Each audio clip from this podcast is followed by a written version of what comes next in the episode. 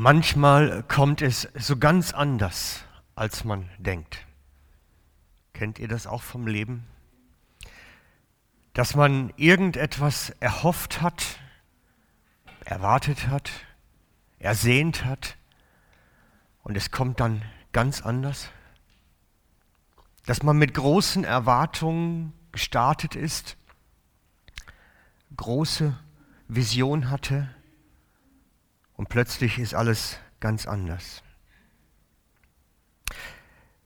Diese Situation, in der man das Gute hofft und überraschend das Schlechte kommt, das ist Karfreitag. Karfreitag steht für den Tag, wo die Hoffnung stirbt, wo die Hoffnung der Jünger gestorben ist, die Hoffnung der Menschen in Jerusalem, die Hoffnung gestorben ist. Aber es ist auch symbolisch der Tag für uns, bei dem uns die Hoffnung gestorben ist.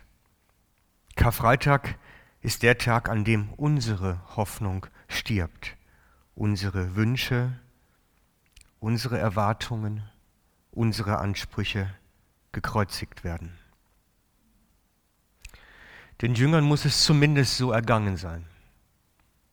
Den Jüngern muss es zumindest so ergangen sein. Sie hatten eine ganz pragmatische Vorstellung davon, von dem, was kommen wird. Sie hatten eine große Schau, eine Vision, wie es sein wird, wenn Jesus, der Messias, auf dem Thron sitzt. Wenn er die Macht übernommen hat.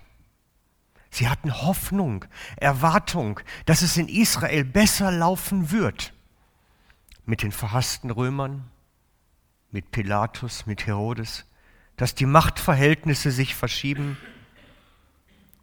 und dass endlich eine Regierung kommt, eine Macht kommt, die Gottes Liebe zu den Menschen bringt.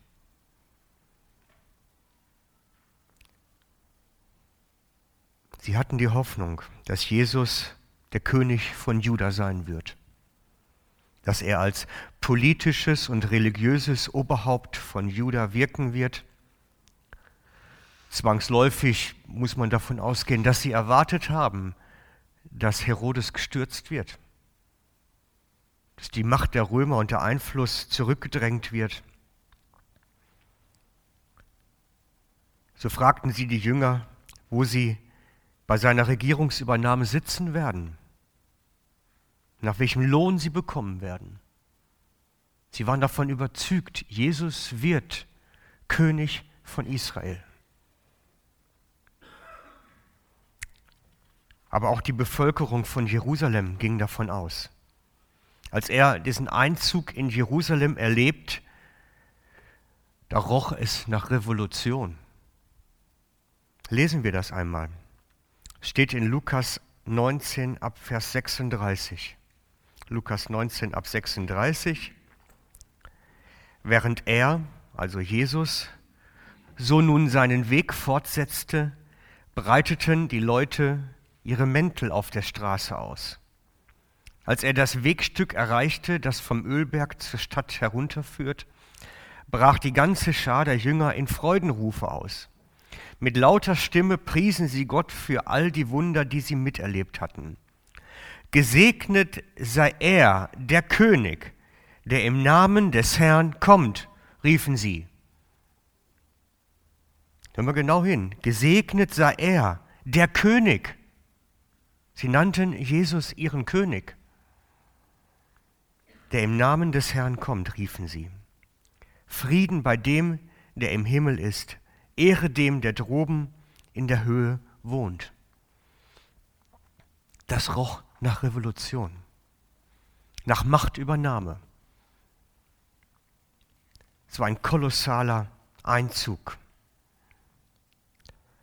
Sie waren davon überzeugt, dass Jesus nun in Jerusalem an die Macht kommt. Und die Pharisäer werden davon ganz sicher gehört haben. Sie haben Angst um ihre Macht, um ihren Einfluss bekommen. Das läuft nicht in ihrem Sinne. Ein Putsch droht und sie wussten, dass es eng wird. Sie fühlten sich bedroht in die Ecke getrieben. Sie sahen in Jesus nicht den Messias, denn er entsprach überhaupt nicht ihren Erwartungen. Gar nicht. Sie erwarteten einen Messias des Gesetzes, ein Messias, der ganz klar für ihre Regeln, ihre Gesetzesauslegung steht. Und der Messias, der kam, war ein Messias der Liebe, nicht ein Messias des Gesetzes. Es kam ein Gott der Barmherzigkeit zu ihnen. Ein Gott, der so ganz anders war, als sie es sich vorstellen konnten. Ein Messias, dem sogar die Barmherzigkeit wichtiger war. Es gibt verschiedene Beispiele, von denen sehr deutlich wurde, die ehebrecherische Frau. Natürlich, der Messias in den Augen der Pharisäer hätte die Frau schuldig gesprochen. Aber Jesus hat es nicht. Er war barmherzig. Der Umgang mit den Aussätzigen. Der Messias der Pharisäer hätte die auf Distanz gehalten, nur nicht anfasse. Und Jesus hat sie berührt, obwohl er es nicht durfte. Es machte ihn auch unrein. Er war ein Gott, der den Leidenden hilft, der rettet, der tröstet. Und darum war er für sie so schwer zu verstehen. Der Gott der Liebe und der Annahme war zu ihnen gekommen, nicht der Gott des Verurteilens. Jesus vermittelte ihnen den liebenden Vater im Himmel, bei dem es Liebe, Annahme und Vergebung gibt. Das sind die drei Schlüsselthemen seiner Lehre. Liebe, Annahme und Vergebung. Er war so anders, als sie es erwartet hatten. So anders. Die Pharisäer warteten, die Schriftgelehrten warteten ebenfalls auf den Messias. Und sie zogen es eine ganze Zeit ernsthaft in Betracht, dass er es ja sein könnte, dass es ja möglich sein könnte, aber er passte nicht in ihr Bild, in ihre Vorstellungen. Er passte so gar nicht in das, was sie erwarteten. Sie hatten sich ein Bild vom Messias gemacht und das passte nicht. Sie waren nicht fähig, sich auf einen anderen einzulassen, auf das unerwartete Gottesbild. Und ich habe mich gefragt, können wir uns auf den anderen Messias einlassen? Auf den unerwarteten, auf den, der plötzlich so ganz anders erscheint? Oder haben wir auch so klare Vorstellungen, wie er denn sein muss und nicht anders sein darf? Ich sehe einfach an der ersten Gemeinde, wie sie immer wieder überrascht wurden, dass Gott doch noch anders ist, als sie es erwartet hatten. Sie konnten sich nicht vorstellen, dass das Evangelium auch zu den Heiden kommen sollte. Sie hatten damit zu kämpfen. Und als sie auch noch den Heiligen Geist bekamen, war das wie eine Hürde, über die sie erstmal verstandesgemäß drüber musste. Er war immer wieder so anders, so unerwartet. Können wir uns auf diesen Messias der Liebe einlassen? Ich muss mich immer fragen, persönlich, wie viel Pharisäerhaftes schlummert in mir, wo ich mir einen Gott wünsche, der einfach mal fünf Grade sein lässt und Gericht spricht. Und dann entdecke ich in der Schrift doch den Messias der Liebe, der die Liebe Gottes zu den Menschen bringt. Seine Liebe und Barmherzigkeit. Zurück zum Jerusalem im Jahr 30. Bei dem Einzug Jesu in Jerusalem schaukeln sich die Erwartungen der Menschen hoch. Sie waren begeistert der Messias kommt von seinen Worten, von seinen Werken und sie feiern seinen Einzug in Jerusalem, sind begeistert. Der Mann Gottes kommt. Die Liebe Gottes war unter ihnen, seine Barmherzigkeit sichtbar, spürbar, erfahrbar. Und es waren nicht nur Worte, sondern es war fühlbar. Solch einen König der Liebe wollen wir haben. So etwas wollen wir. Nicht einen König, wie die Pharisäer es erwarteten, sondern diesen König der Liebe.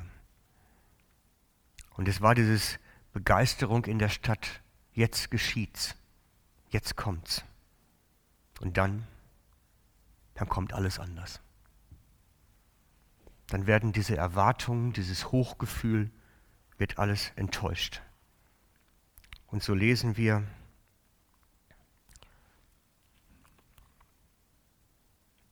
dass er verhaftet wird. Im Johannes 18 ab Vers 12. Die römischen Soldaten unter der Führung ihres Offiziers und die Männer der Tempelwache, die von den Juden geschickt worden waren, nahmen Jesus nun fest. Sie fesselten ihn und brachten ihn als erstes zu Hannas.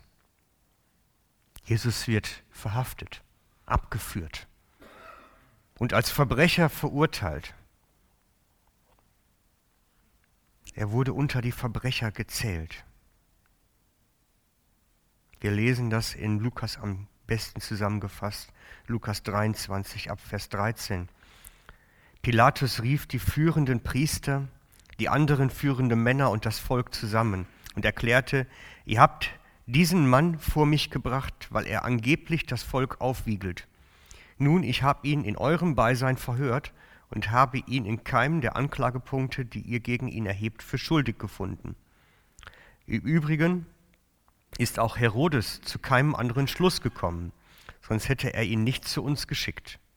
Ihr seht also, der Mann hat nichts getan, womit er den Tod verdient hätte. Darum werde ich ihn auspeitschen lassen und dann freigeben. Doch da schrien sie alle im Chor, weg mit ihm, gib uns Barabbas frei. Barabbas saß im Gefängnis, weil er an einem Aufruhr in der Stadt beteiligt gewesen war und einen Mord begangen hatte. Pilatus, der Jesus freilassen wollte, versuchte nochmals, sich bei der Menge Gehör zu verschaffen. Sie aber schrien umso lauter, lass ihn kreuzigen, lass ihn kreuzigen. Pilatus machte noch einen dritten Versuch. Was für ein Verbrechen hat er denn begangen? fragte er sie.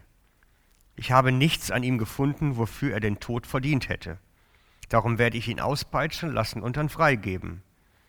Doch sie gaben nicht nach. Mit aller Macht forderten sie, Jesus solle gekreuzigt werden. Schließlich beugte sich Pilatus dem Druck der schreienden Menge und entschied, und entschied, dass sie ihren Willen haben sollen. Den, der wegen Aufruhr und Mord im Gefängnis saß, gab er frei, wie sie gefordert hatten. Jesus aber opferte er ihrem Willen.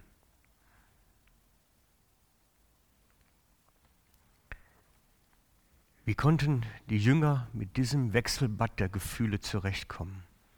Einen Tag vorher der umjubelte König, der Hoffnungsträger einer ganzen Stadt und am Tag darauf die Verurteilung, die Gerichtssprechung. In der kürzester Zeit ein Lebenstraum wie eine Seifenblase geplatzt. Sie hatten sich Hoffnung gemacht. Sie hatten Erwartungen. Und nun kommt alles anders. Wie kann das sein, dass dieser Jesus, der so viel Macht und Autorität hatte, selbst Tote auferweckt hat, nun selber in so einer misslichen Lage ist? Hat er nicht die Kraft, nicht die Autorität? Zweifel. Zweifel kommen hoch. Was ist nun? Ist seine Kraft zu Ende? Hat Gott ihn fallen lassen? Und als sie dann Jesus an das große Holzkreuz nageln und in der Mittagshitze aufrichten, erreicht ihr Gefühlsleben einen Tiefspunkt. Wir lesen in Matthäus 27,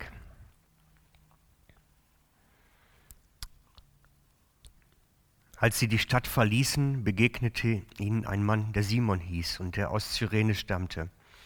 Den zwangen die Soldaten, Jesus das Kreuz zu tragen. So kamen sie an eine Stelle, die Golgatha genannt wird. Golgatha bedeutet Schädelstätte. Dort gab man Jesus Wein mit einem Zusatz, der bitter wie Galle war. Als er es gekostet hatte, wollte er nicht davon trinken.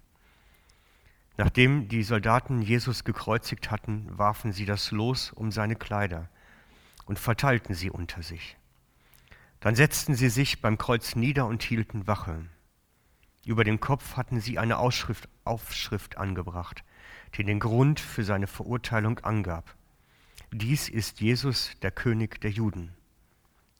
Zusammen mit ihm wurden zwei Verbrecher gekreuzigt, einer rechts und einer links von ihm. Die Leute, die vorbeigingen, schüttelten den Kopf und riefen höhnisch, du wolltest doch den Tempel niederreißen und in drei Tagen wieder aufbauen. Wenn du Gottes Sohn bist, dann hilf dir selbst. Steig herab vom Kreuz. Ebenso machten sich auch die führenden Priester und die Schriftgelehrten und Ältesten über ihn lustig. Anderen hat er geholfen, aber sich selbst kann er nicht helfen spotteten sie. Er ist ja der König von Israel. Soll er doch jetzt vom Kreuz herabsteigen? Dann werden wir an ihn glauben. Er hat auf Gott vertraut. Er soll ihn jetzt befreien, wenn er Freude an ihm hat. Er hat ja gesagt, ich bin Gottes Sohn. Und genauso beschimpften ihn die Verbrecher, die mit ihm gekreuzigt worden waren.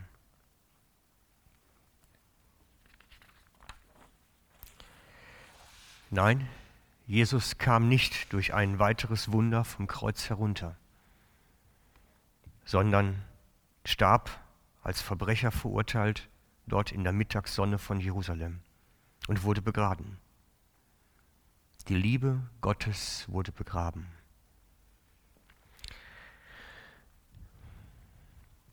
Was macht das mit den Jüngern, mit der Schar derer, die auf ihn gehofft hatten? Die, die der, auf den sie nun gehofft hatten, lag dort im Grab. Die Hoffnung war gestorben. Die Hoffnung der Jünger an ein neues Reich, eine neue Ära. Die Hoffnung war gestorben. Die Hoffnung, die verhassten Besatzer loszuwerden. Die Hoffnung auf ein schönes eigenes Leben an der Seite des neuen Königs. Die Hoffnung war gestorben und lag nun im Grab. Und es ist mit Sicherheit in ihnen etwas zerbrochen. Sie trugen Trauer in der Seele. Trauer, weil sie einen geliebten Menschen verloren hatten. Trauer über den Verlust, aber auch über die Trauer, über den Verlust ihres Lebensplanes, ihrer Hoffnung für ihr Leben. Jesus hatte ihnen Hoffnung und Perspektive gegeben und das war gestorben. Und dann kommt der Samstag. Der Samstag nach dem Karfreitag, das ist ein ganz besonderer Tag. Das kann ein ganz langer Tag sein. Das kann eine Reise in einem ganz langen, dunklen Tunnel sein, der nicht enden will, ohne ein Licht am Ende zu sehen. Der Samstag nach dem Karfreitag ist der Tag, an dem die Hoffnung gestorben ist, ohne dass man weiß, dass etwas Gutes kommen könnte an dem man einfach erstmal nur ins Loch fällt. Der Tag, an dem jeder realisiert, es ist vorbei, an dem die Lebensperspektive begraben wird und man realisiert, es ist wirklich jetzt Ende. Der Tag, an dem man nicht weiß, dass ein Ostersonntag kommt. Die Jünger wussten nicht, dass da was kommt. Sie hatten es völlig ausgeblendet. Es war vorbei. Sie trugen Trauer. Ein langer, langer, nicht endender Tag. Karfreitag steht für mich für das Sterben der Hoffnung. Der Tag, an dem unsere Hoffnung stirbt, unsere Träume, unsere Wünsche, meine Träume, meine Hoffnung, meine Wünsche, ja auch unsere. Denn der Karfreitag ist auch der Tag unseres Todes. Wir dürfen das nicht ausblenden. Es ist auch der Tag, an dem unsere Hoffnungen und Träume und Wünsche und Rechte gekreuzigt werden. Der Tag, an dem wir unser Eigenleben verlieren. Wir lesen Matthäus 16.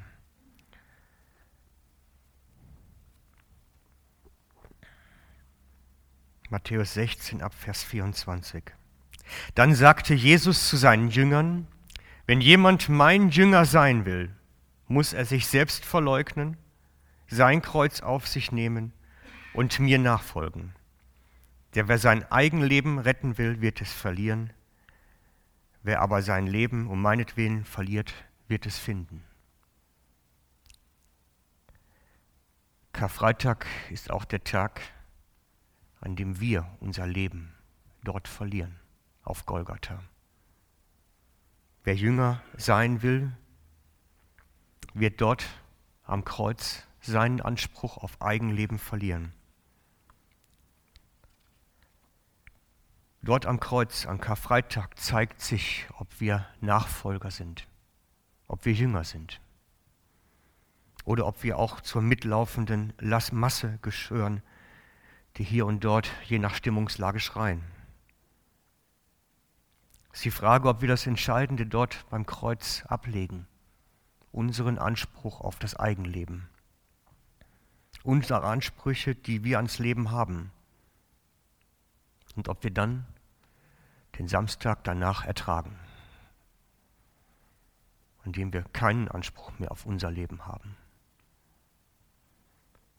Ob wir fähig und bereit sind, unsere Hoffnung, unsere Lebensträume dort sterben zu lassen, auf Golgatha. Und den Samstag ertragen, ohne dass wir wissen, dass etwas danach kommt.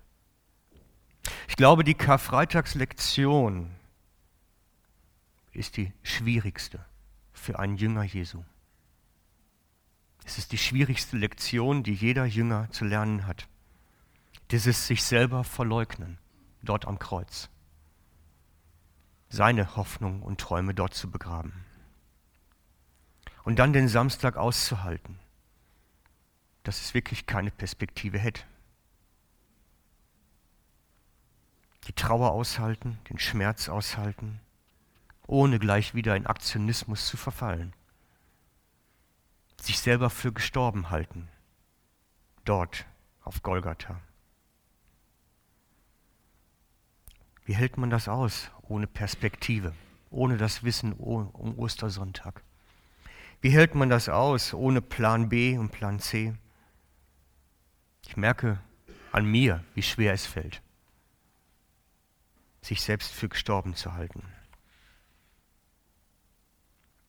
ohne zu wissen, dass Ostersonntag kommt und wann er kommt. Ich glaube wirklich, die Karfreitags- und Ostersamstagslektionen sind die schwierigsten und auch tiefgründigsten unserer Jüngerschaft.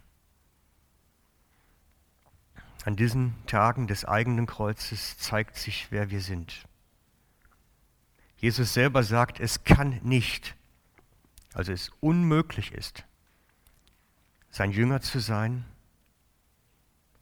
ohne das Eigenleben zu verlieren. Wir lesen das im Lukas-Text. Scharen von Menschen begleiteten Jesus, als er weiterzog. Er wandte sich zu ihnen um und sagte, wenn jemand zu mir kommen will, muss er alles andere zurückstellen. Vater, Mutter, Frau und Kinder, Brüder und Schwestern, ja sogar sein eigenes Leben. Sonst kann er nicht mein Jünger sein. Wer nicht sein Kreuz trägt und mir auf meinem Weg folgt, der kann nicht mein Jünger sein. Es ist nicht möglich.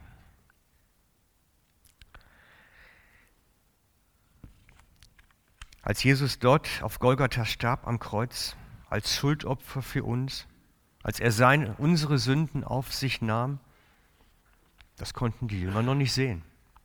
Das wussten sie noch nicht dass das damit verbunden war. Für den Tag und die Zeit war alles vorbei. Sie wussten nicht, was in der Zeit geschah. Der liebende Gott war gestorben. Die Pharisäer hatten gesiegt.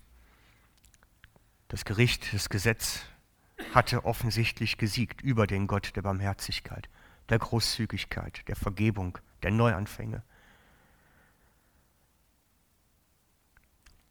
Die Menschen sagten, es hat noch nie jemand so gesprochen wie er, aber es passte nicht in ihr Bild. Aber an diesem bösen Tag, dem Samstag nach Karfreitag, geschah etwas ganz Grundlegendes, etwas ganz Wichtiges.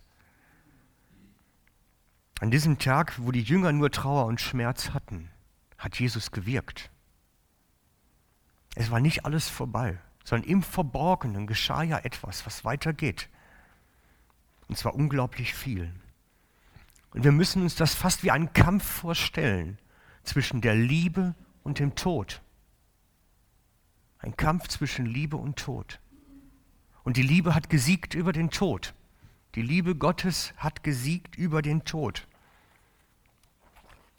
Wir lesen das im 1. Petrus 3,18.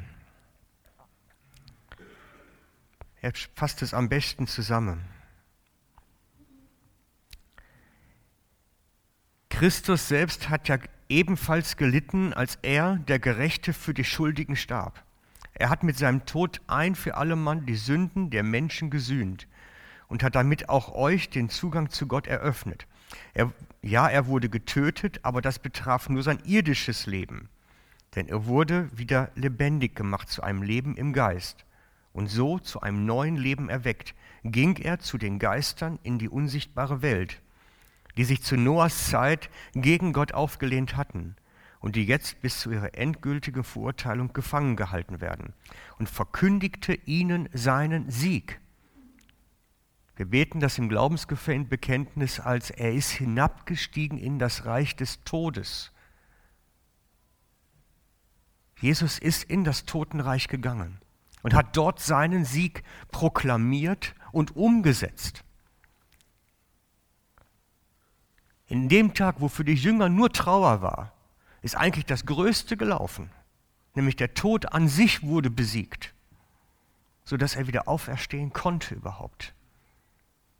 Manchmal, wenn wir spüren, es ist alles vorbei, wirkt Jesus im Verborgenen, in der Tiefe, in uns, aber auch in der Situation.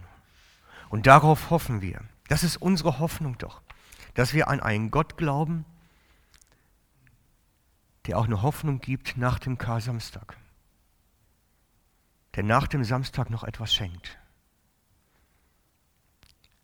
Wir dürfen heute wissen, es gibt den Ostersonntag. Aber auch wir erleben immer wieder, dass unsere Hoffnungen sterben und dass wir unser Eigenleben Kreuz, ans Kreuz bringen. Und wir müssen immer wieder damit umgehen lernen, was es heißt, unser Eigenleben am Kreuz abzulegen, unseren Anspruch an unser Leben.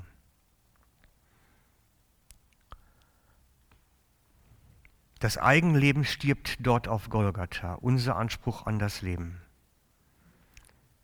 Aber das, was dann kommt, ist viel größer. Ich lese aus dem Epheser Kapitel 3, die Verse ab 19. Paulus schreibt es an die Epheser, was dann eigentlich geschieht.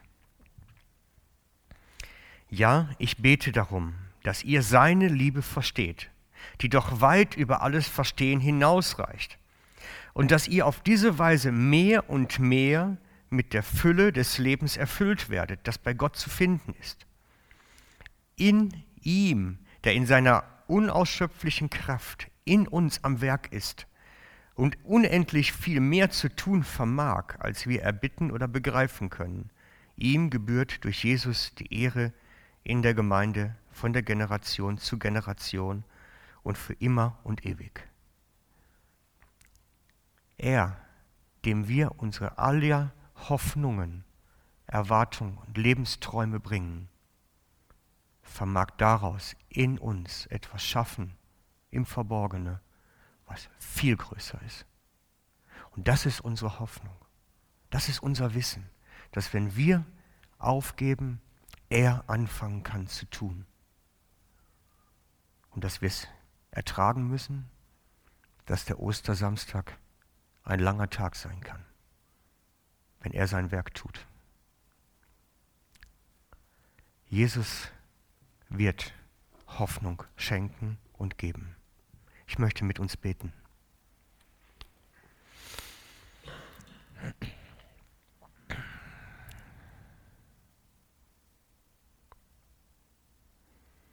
Herr, wir schauen zu dir auf, zu deinem Kreuz. Du bist dort hinaufgestiegen, freiwillig, hast dich annageln lassen, hast dich nicht gewehrt, sondern hast dich gefangen nehmen lassen weil du wusstest, dass, wie notwendig das ist, damit wir zur Freiheit hindurchdringen. Wie notwendig das ist, dass wir befreit werden. Und ich danke dir von ganzem Herzen, was du da für dich aufgenommen hast. Wir können es kaum ermessen, wie sehr du unter dem gelitten hast, was dann kam. Und es bewegt unser Herz zu sehen, wie du wirkst. Und wir möchten unser Leben dir darbringen am Kreuz. Du hast dein Leben für uns gegeben und so wollen wir unser Eigenleben dort auch ablegen.